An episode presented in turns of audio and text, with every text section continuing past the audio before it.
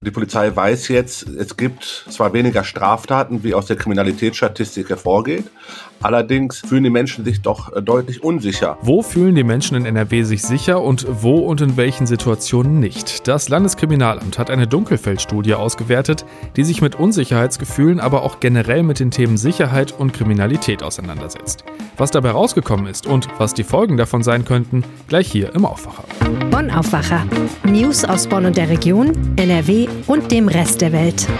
Mit Benjamin Meyer am Donnerstag, den 1. Dezember 2022. Ihr dürft also das erste Türchen aufmachen und nebenbei gerne weiter den Aufwacher hören. Und wir starten jetzt wie gewohnt mit den Meldungen aus Bonn und der Region. Ab Januar führt der städtische Abfallentsorger Bonn Orange Papiertüten für den Biomüll ein. Die Bonn Orange Kunden sollen sie für die Abfallbehälter in der eigenen Wohnung nutzen. Entsorgt wird weiterhin über die kostenlosen Biotonnen, wie das Unternehmen mitteilte. Die Tüten dürfen aber nicht neben die Tonnen gestellt werden. Zehn Stück kosten 1 Euro und können überall dort gekauft werden, wo es auch Beistelltüten für Restmüll zu erwerben gibt. Die neuen Tüten sollen die Arbeit in den Verwertungsanlagen erleichtern, denn Kunststofftüten müssen aufwendig aussortiert werden. Das führe zu höheren Kosten, so Bonn Orange. Der Bonner Müll wird in den Verwertungsanlagen der Rhein-Sieg-Abfallwirtschaftsgesellschaft verarbeitet und bestehe laut Bonn Orange zu 42,6 Prozent aus organischem Material wie Küchenabfällen, Nahrungsabfällen oder Gartenabfällen. Die Bonner City Parkraum GmbH erhöht ab heute wegen gestiegener Energie- und Pachtkosten die Kurzparktarife. In allen neuen Parkhäusern und Garagen der GmbH in der Innenstadt steigt der Preis für die ersten beiden Stunden auf 2 Euro, wie die Gesellschaft mitteilte. Ab der dritten Stunde müssen Autofahrer 2,50 Euro pro Stunde zahlen. Die Tarife an Sonn- und Feiertagen und Gebühren in der Nacht sowie für Dauerparker werden nicht erhöht. Die neuen Preise gelten für die Markt, Münster, Friedensplatz, Stadthaus, Opern- und Unigarage, das Beethoven-Parkhaus an der Theaterstraße und die beiden Parkhäuser am Hauptbahnhof. An der Erhöhung hätte kein Weg vorbeigeführt, so Tamara Konradi, BCP-Geschäftsführerin. Im Vergleich zu anderen Städten sei die Erhöhung moderat, so Janis Vassilo, Vorsitzender des Einzelhandelsverbandes Bonn-Rhein-Sieg-Euskirchen. Die Stadt Bonn nehme für ihre innenstadtnahen Parkplätze beispielsweise 4 Euro pro Stunde. Der Center Manager des Sea Life, Martin Lind, hat das Aus für das Großaquarium in Königswinter zum Jahresende bestätigt. Bereits im September diesen Jahres war die Schließung in einer nicht öffentlichen Sitzung des Hauptausschusses angesprochen worden.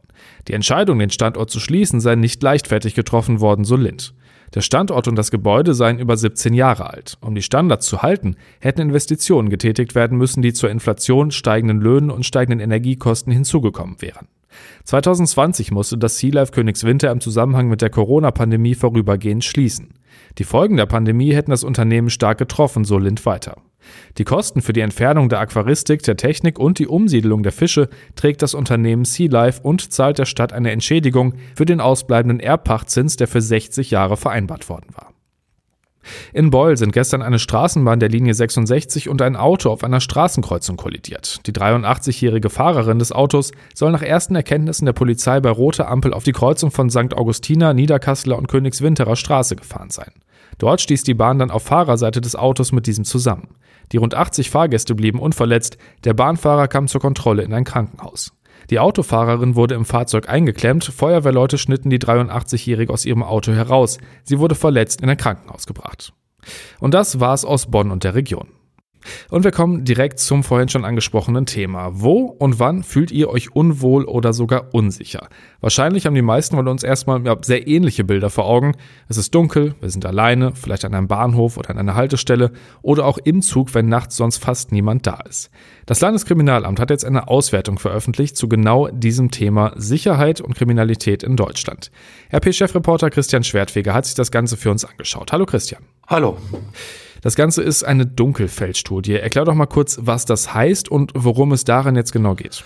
Also in dieser Studie geht es vor allen Dingen um das Sicherheitsempfinden der Menschen. Also jetzt nicht äh, um die Fälle, die bei der Polizei angezeigt worden sind und um die Straftaten, äh, die tatsächlich begangen worden sind. Das sind halt die Fälle, die halt in diese offizielle Kriminalitätsstatistik einfließen. Aber diese Dunkelfeldstudie, die soll halt dieses Empfinden der Menschen, das Unwohlsein, was man teilweise hat auf der Straße, äh, widerspiegeln. Ich habe es ja eben schon gesagt, es gibt so Situationen, in denen sich die meisten von uns zumindest nicht ganz wohlfühlen, alleine nachts am Bahnhof zum Beispiel. Und die Studie bestätigt das auch nochmal. Ähm, vor allem für Frauen ist das ein Problem. Absolut. Also mehr als 70 Prozent äh, der jungen Frauen und Frauen haben Angst oder fühlen sich unsicher in den Abendstunden und nachts am Bahnhof, aber auch sonst im öffentlichen Nahverkehr. Es ist wenig Polizei um die Uhrzeit. Es ist äh, wenig Sicherheitspersonal grundsätzlich auch um die Uhrzeit unterwegs. Und wenn man dann als Frau alleine äh, in einem Bahnhof unterwegs ist, das ist sehr verständlich, dass man sich dort nicht sicher fühlt. Geht mir genauso. Ich bin 1,80, habe fast 100 Kilogramm. Ähm, trotzdem habe ich auch häufig ein ungutes Gefühl, wenn ich abends äh, irgendwie nachts am Bahnhof noch ankomme und äh, dann noch alleine dort rumlaufen muss. Es geht ja in der Studie auch darum, was einem am meisten Sorge bereitet, also wo man am ehesten befürchtet, Opfer von Kriminalität zu werden. Ähm, was sind denn da die Ergebnisse? Ja, das ist doch nicht mal so, dass man Angst hat, ich sag mal ganz einfach zusammengeschlagen wird. Davor haben die meisten eigentlich gar keine Angst. Also sie haben keine Sorge davor, Opfer von Körperverletzungen zu werden. Aber ähm, viele haben Angst, Opfer von Einbrüchen zu werden. Oder sie haben Angst, im Internet äh, Geld zu verlieren und dort auf irgendeine andere Weise betrogen zu werden. Also diese beiden Sachen, Angst äh, vor Einbrüchen und Angst vor Internetkriminalität, dort äh, Opfer zu werden, das ist äh, die Hauptsorge der meisten Teilnehmer, die in dieser Studie teilgenommen haben. Das waren immerhin 37.000 Menschen aus Nordrhein-Westfalen ab 16 Jahren und deswegen ist sie auch repräsentativ. Es geht ja nicht nur um das Gefühl in der Studie, sondern auch um ganz konkret angezeigte Fälle. Bestätigen die denn diese Unsicherheitsgefühle in bestimmten Situationen oder ist das oft wirklich ja, nur ein Gefühl? Es ist häufig nur ein Gefühl. Also wie wir am Anfang schon drüber gesprochen hat, dieses Gefühl, wenn man alleine am Bahnhof ist, ähm, da wird man dann jetzt nicht konkret Opfer, man wird nicht attackiert, aber man hat Sorge, vielleicht Opfer werden zu können. Und diese Sorge äh, muss man aber auch ernst nehmen. Und äh, das machen die Sicherheitsbehörden, indem sie halt diese Studie halt durchgeführt haben. Was ja auch immer wichtig ist und was auch thematisiert wird, ähm, welche Straftaten werden überhaupt angezeigt? Da gab es ja auch Zahlen zu, ne?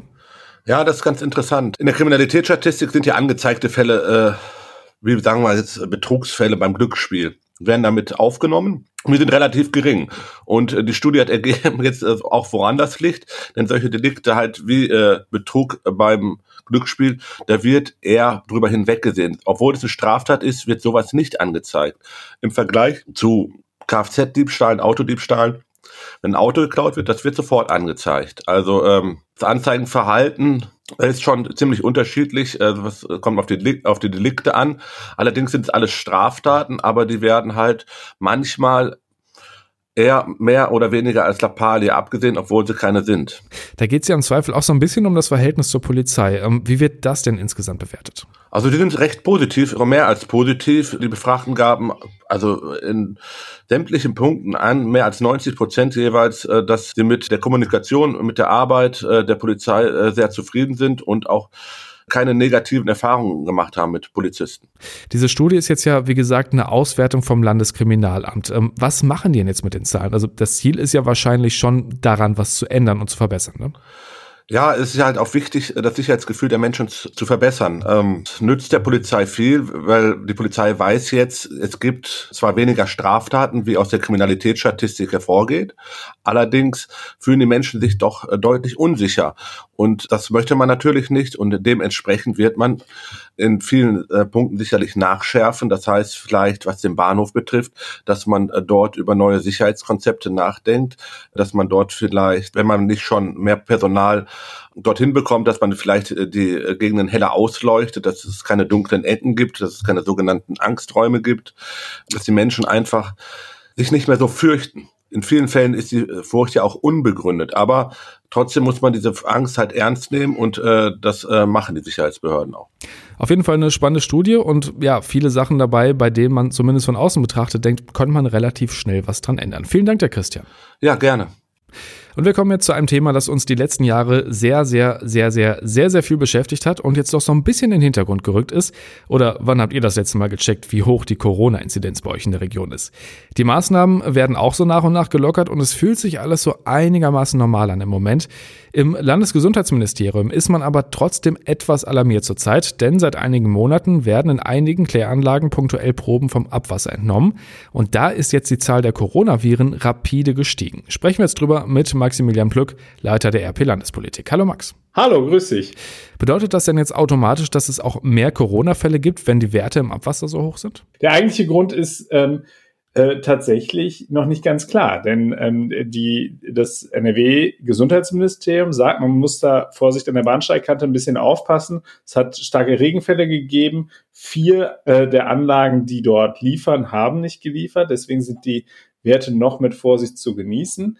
Ähm, aber sie sind sehr vorsichtig insgesamt. Also das heißt, also ähm, es, sie sagen so, ja, man kann nicht so genau sagen, in welche Richtung es geht. Was wir allerdings sehen, ist, wenn wir ähm, äh, diese, diese Abwassermonitorwerte im Geleitzug halt eben von den anderen Werten, die wir ja alle schon längst kennen. Also sieben Tage Inzidenz muss man ja keinem Menschen mehr erklären.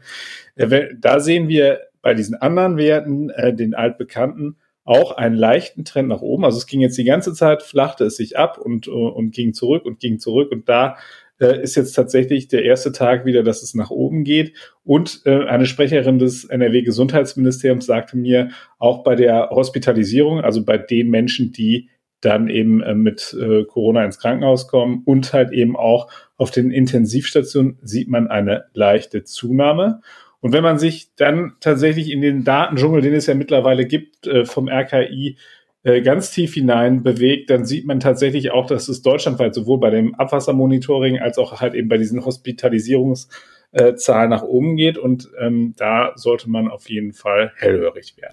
Das Ergebnis daraus ist aber ja, diese Abwassermethode ist eine gute Möglichkeit für das Gesundheitsministerium zu schauen, wie entwickelt sich zum Beispiel Corona. Das könnte man ja wahrscheinlich auch mit anderen Krankheiten machen, oder? Ganz genau. Also es ist, ähm, andere Länder haben damit sehr gute Erfahrungen gemacht. Die Schweizer machen es, die Österreicher machen es, die Niederländer machen es. Ich glaube, in Australien wird es auch gemacht. Also und die äh, sehen das eigentlich ganz gut. Die sagen auch immer im Geleitzug halt eben mit den anderen Dingen, die man auch dann halt eben nicht sein lassen äh, darf. Aber das ist halt eben so, dass tatsächlich diese, ähm, dieses Abwasserscreening dafür sorgt, dass man es sehr frühzeitig schon entdeckt und dass man dann äh, als Gesundheitsbehörde natürlich auch mehr Möglichkeiten in die Hand bekommt, um zu sagen, ja, okay, dann gucke ich mir das vielleicht mal ganz genau an, was da passiert und kann möglicherweise diese Infektionsketten auch schon vorher durchbrechen. Und das, worauf du anspielst, ist natürlich eine Forderung der Opposition. Da hat ähm, Frau Kapteinert, die SPD-Fraktionsvize, äh, hat mir gesagt, dass sie ähm, auf jeden Fall findet, dass man das halt eben weiter ausbauen muss. Also erstmal jetzt für Corona, das heißt weitere Kläranlagen anschließen. Das ist auch erklärter Wille der Landesregierung, die allerdings trotzdem so ein bisschen auf der Bremse steht. Ähm, äh, weil sie da immer noch sagt, Pilotphase und wissenschaftlich äh, alles sozusagen mit Vorsicht zu genießen. Aber wie gesagt, in anderen Ländern ist das schon gang und gäbe. Und Frau Kaptein sagt eben auch auf andere Krankheiten äh, ausdehnen. Äh, sie sagt äh, insbesondere Polioerkrankungen in Großstädten. Äh, Polio, da denkt man ja so, hör, Moment mal, das ist doch alles irgendwie längst ausgerottet worden. Aber da sagt sie halt eben auch Krankheiten, die ähm, bei uns eigentlich fast gar nicht mehr bekannt waren vor dem Hintergrund von Klimawandel und so weiter, könnten uns deutlich häufiger beschäftigen in Zukunft. Im Moment kann man das ja erstmal nur regional erfassen. Also zum Beispiel in Aachen ist die Zahl der Krankheitsfälle hoch. Ähm, ist denn das aufwendig, das rauszubekommen oder muss man da ja, nur mit dem Reagenzglas einmal durchs Abwasser gehen? Also es ist tatsächlich deutlich kostengünstiger, als zu sagen, wir, wir machen hier ein, ein äh, Screening der gesamten Bevölkerung. Das heißt also, es ist äh, schon, die nehmen zweimal die Woche, nehmen die dann an diesen Kläranlagen an verschiedenen Punkten, nehmen die dann halt eben diese, diese Proben das, und dann wird da ein, ein Testverfahren gemacht. Der weltberühmte PCR-Test kommt da auch zum Einsatz. Also das ist schon, äh, sagen wir mal, mit ver vergleichsweise geringem Aufwand äh, dann ähm, herzustellen. Und die Frage ist dann halt eben, wie kleinteilig werde ich dann am Ende und wie kann ich dann genau eruieren, wo sozusagen was wie hergekommen ist. Also dass ich, man kann natürlich, wenn man das nachher äh, richtig äh, doll ausweitet, kannst du das halt eben straßenzugweise machen. Und äh, das ist aber jetzt erstmal nicht so, sondern jetzt bewegen wir uns darin äh, in, in Gebieten. Das heißt also, in Mönchengladbach wird äh, in den Kläranlagen geguckt, an der Emscher Mündung wird äh, geguckt, dann wird äh, in Duisburg wird geschaut und so weiter und so fort. In Düsseldorf ist es übrigens noch nicht so weit. Die sind noch nicht bei diesem Pilotprojekt dabei, sollen aber sukzessive dazukommen. Die Kölner sollen dazukommen ähm, und so weiter. Also es wird weiter ausgerollt. Sechs Kläranlagen sollen in diesem Pilot Projekt noch zusätzlich dann aufgeschaltet werden. Spannendes Projekt auf jeden Fall, das ausgeweitet werden soll. Danke an Max Blöck aus unserer Redaktion. Sehr gerne. Und wir schauen jetzt, was heute sonst noch wichtig ist. Die Konferenz der Innenminister geht weiter. Thema sind ja im Moment vor allem Vorhaben der Ampelkoalition zur Einwanderung und Einbürgerung. Außerdem geht es um finanzielle Unterstützung des Bundes, zum Beispiel für die Katastrophenhilfe. Dabei geht es unter anderem auch um den Vorschlag eines 10 Milliarden Euro Pakets für Zivilschutz und Katastrophenhilfe vor dem Hintergrund des Ukraine-Kriegs. Viele Streitpunkte aktuell. In einem Fall sind sich die Innenministerinnen und Minister aber schon einig. Es soll einen Abschiebestopp in den Iran geben, ausgenommen straffällig gewordene oder als Gefährder eingestufte Menschen. Und auch wenn es ein, ich sag mal, etwas anderes Turnier ist, als man sich das eigentlich wünscht, heute Abend spielt die deutsche Nationalmannschaft das letzte Gruppenspiel der Weltmeisterschaft gegen Costa Rica. 20 Uhr ist da Anstoß und nochmal zur Erinnerung, gewinnen muss Deutschland auf jeden Fall, um ins Achtelfinale zu kommen. Wenn Spanien und Japan unentschieden spielen, müssen es mindestens zwei Tore Unterschied sein am Ende. Ein 2 zu 0 Sieg wird dann also reichen. Und wenn Japan gewinnt, äh, dann wird es ziemlich kompliziert. Die einzig sichere Möglichkeit ist dann ein 8 zu 0 gegen Costa Rica. Zum Schluss der Blick aufs Wetter. Der Tag bringt viele Wolken und zeitweise etwas Regen bei Höchstwerten von 3 bis 7 Grad. In der Nacht kann es dann im Bergland Schnee und Glätte geben, weiter unten dann eher Regen. Freitag kann das mit dem Schnee dann aber auch in niedrigeren Regionen passieren. Die Höchstwerte liegen dann zwischen 2 und 5 Grad. Und das war der Aufwacher am 1. Dezember. Habt einen guten Start in den neuen Monat. Macht's gut. Mehr Nachrichten aus Bonn und der Region gibt's jederzeit beim Generalanzeiger. Schaut vorbei auf ga.de.